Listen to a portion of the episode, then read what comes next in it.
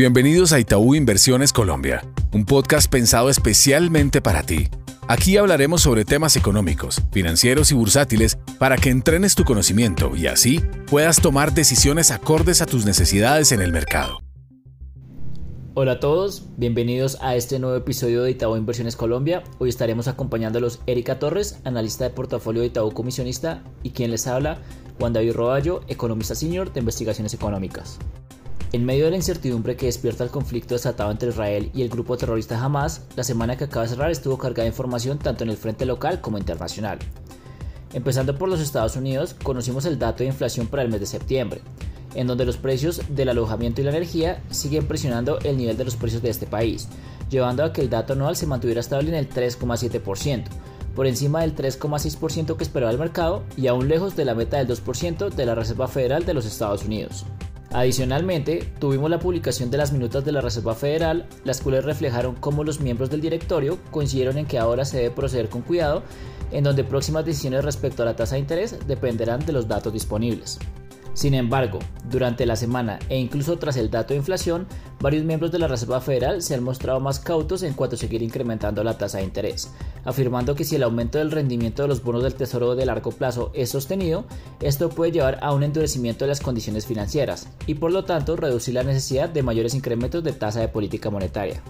En Itaú seguimos esperando un incremento adicional de la tasa de interés en lo que queda del año, con una tasa terminal que cerraría en el 5,6% este año. Ahora bien, en el frente local, luego de la publicación del dato de inflación por parte del DANE, el Banco de la República publicó las inflaciones básicas calculadas por la entidad, las cuales dejan ver cómo se mantiene la tendencia bajista en los datos anuales, en donde la inflación sin alimentos ni regulados, que suele ser una de las inflaciones más seguidas por los miembros del Banco de la República, cayó 41 puntos básicos respecto a agosto, ubicándose en el 9,51% en el mes de septiembre. Por otra parte, Fedesarrollo publicó la confianza del consumidor para el mes de septiembre, la cual mejoró respecto a agosto, sin embargo, se siguen manteniendo en terreno negativo en menos 17,9 puntos, con una mejora en las perspectivas de la situación económica actual, pero parcialmente contenido por un deterioro de las expectativas para el próximo semestre. De igual forma, durante la semana fue relevante la publicación del informe del Fondo Monetario Internacional sobre perspectivas sobre la economía mundial, en donde la entidad elevó la expectativa de crecimiento para Colombia del 1% al 1,4% para 2023, mientras que para 2024 esperan un crecimiento del 2%. Ahora bien, en cuanto al nivel de precios, la entidad espera que Colombia cierre el año con una inflación del 8,8%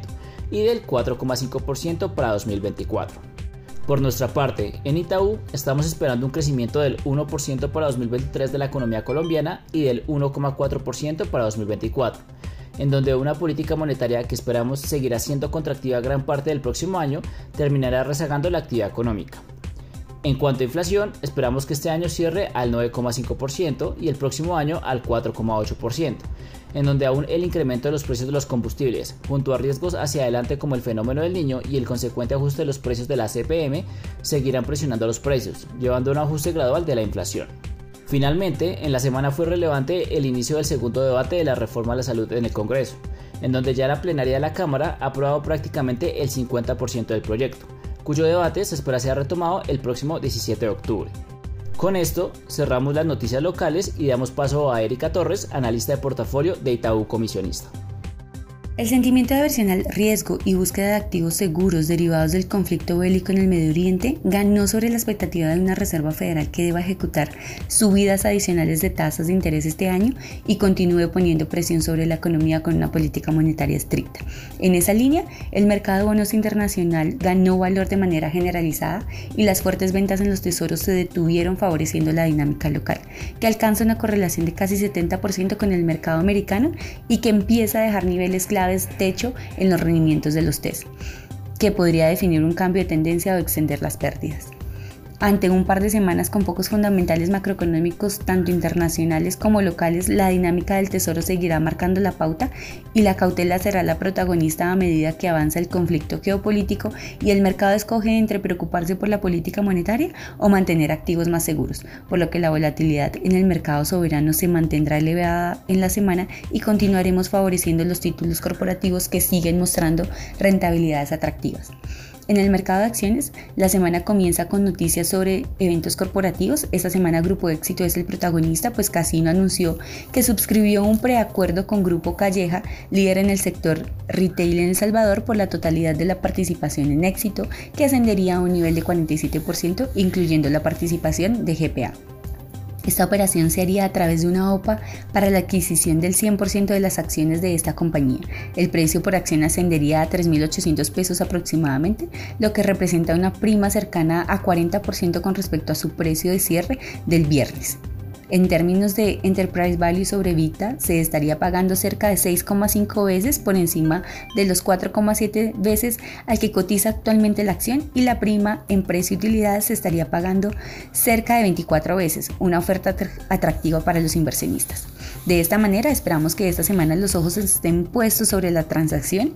pues con ánimos muy atados al ambiente internacional que ha traído algo de aversión al riesgo sobre los mercados de acciones. Finalmente, en el peso colombiano la tendencia se mantuvo positiva durante la semana en medio de un ambiente de tensiones geopolíticas agudas y datos fuertes de inflación en Estados Unidos. Por ahora consideramos que será clave la evolución del conflicto en el Medio Oriente dado el posible choque que se pudiera dar sobre el clima de aversión al riesgo que llevaría a los inversionistas a tomar posiciones más agresivas en dólar. La semana viene sin mayores publicaciones de datos relevantes, pero con intervenciones constantes de los miembros de la Reserva Federal, lo que expone al mercado a movimientos derivados de noticias o eventos puntuales y no tanto a la evolución de la macro.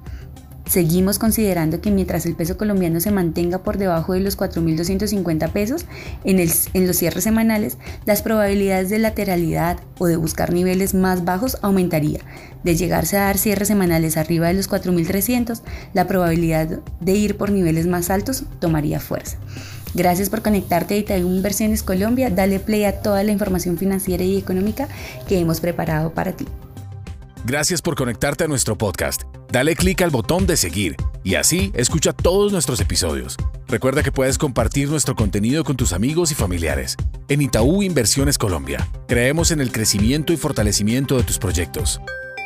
La información contenida en este podcast tiene carácter informativo y fue producida por Itaú Colombia S.A. y sus filiales a partir de las condiciones actuales del mercado y las recientes coyunturas económicas y está basada en datos obtenidos de fuentes públicas que se consideran fidedignas, pero cuya veracidad no se garantiza. Esta información no constituye y en ningún caso debe interpretarse como una oferta de negocio jurídico o solicitud para comprar o vender algún instrumento financiero o para participar en alguna estrategia de negocio en particular en cualquier jurisdicción. Los instrumentos financieros nombrados en este podcast pueden no ser adecuados para cualquier inversionista, por lo que cualquier inversión debería ser analizada a la luz de una asesoría financiera independiente que tome en cuenta sus propios objetivos, intereses, perfil de riesgo, etc. Toda la información y estimaciones que aquí se presentan derivan de nuestros estudios internos y pueden ser modificadas en cualquier momento sin previo aviso. Ni Itaú Colombia ni sus filiales SA asumen ningún tipo de responsabilidad legal por las decisiones de inversiones basadas en la información contenida y divulgada en este podcast. Por último, este podcast no puede entenderse como asesoría en los temas que trata por parte de quien lo recibe. Este podcast fue preparado por Itaú Colombia SA y sus filiales e incluye material que es de uso exclusivo de sus receptores y su contenido no puede ser reproducido, publicado o distribuido en ninguna forma, en todo o en